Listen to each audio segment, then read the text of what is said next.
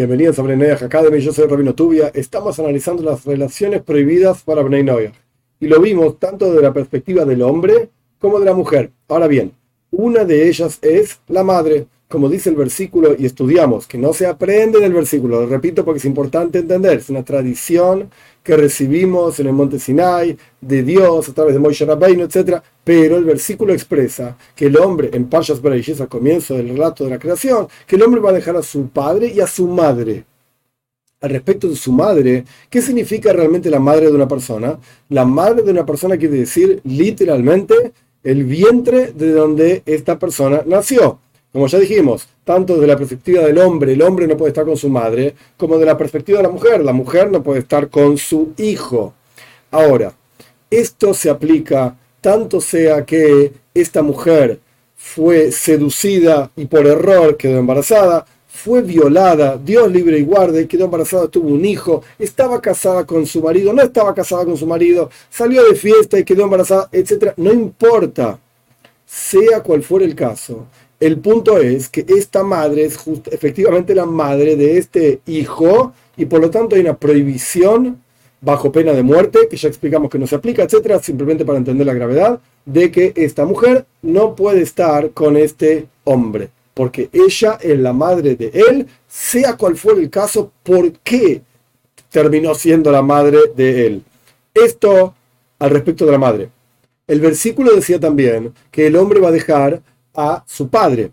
Pero su padre, ya dijimos en otro lugar, en la parte del versículo, que ya lo vamos a estudiar en detalle en otro momento, que no se puede una relación homosexual un hombre con un hombre. Entonces, ¿qué quiere decir que el hombre va a dejar a su padre? Que dejaba a su madre quería decir que ya no está con su madre, no puede estar con su madre. Pero que dejaba a su padre, ¿qué quiere decir? No puede estar con la esposa del padre. ¿Qué significa la esposa del padre? Donde hay un casamiento. Que esto hay que definirlo ampliamente. ¿Qué significa un casamiento, un matrimonio para Benay es diferente del matrimonio para judíos. Pero sea como fuere, esto hay que definirlo. Obviamente nos va a llevar tiempo, paciencia, no se puede aprender todo en el mismo día. El punto es que cuando una mujer está casada con un hombre y este hombre tiene un hijo que puede ser que sea otra mujer, este hijo no puede estar con esta mujer. Ahora, no puede estar incluso si este hombre se divorció incluso si este hombre ya murió, o sea, el padre de este niño se divorció de esta mujer porque estaba re loca o lo que sea, o él está re loco, no importa, se divorciaron.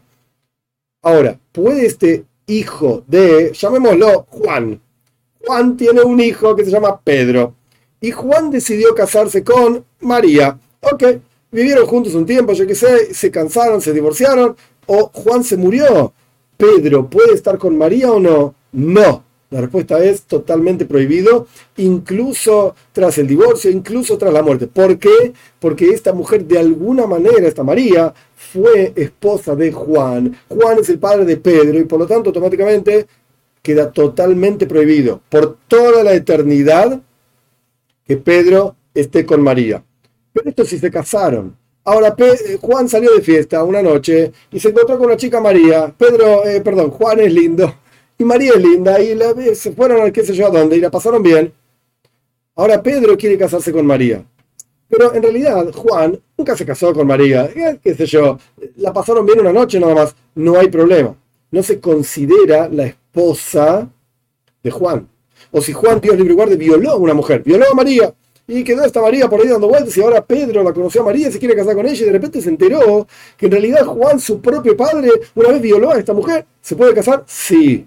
El tema es que no se puede casar Pedro con María cuando María estuvo casada efectivamente con Juan. A veces pueden parecer un poco complejos estas ideas y por eso uno pone nombres, etc. Pero Dios mediante, a lo largo de las diferentes clases vamos a estudiar los detalles de estas leyes de con quién realmente Benay tienen prohibido tener intimidad.